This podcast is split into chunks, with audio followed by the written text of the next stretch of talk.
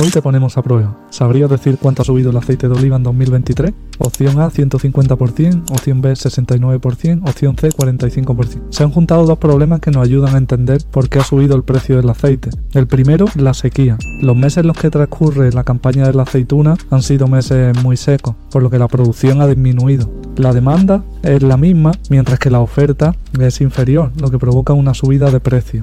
El segundo problema es el precio de los fertilizantes. Como podéis ver en pantalla, el precio de los fertilizantes ha subido como nunca antes. Esto es debido a que el precio de los fertilizantes va ligado al precio del gas natural, necesario para producir fertilizantes. Y si lo estás pensando, correcto, los precios del gas natural también se dispararon.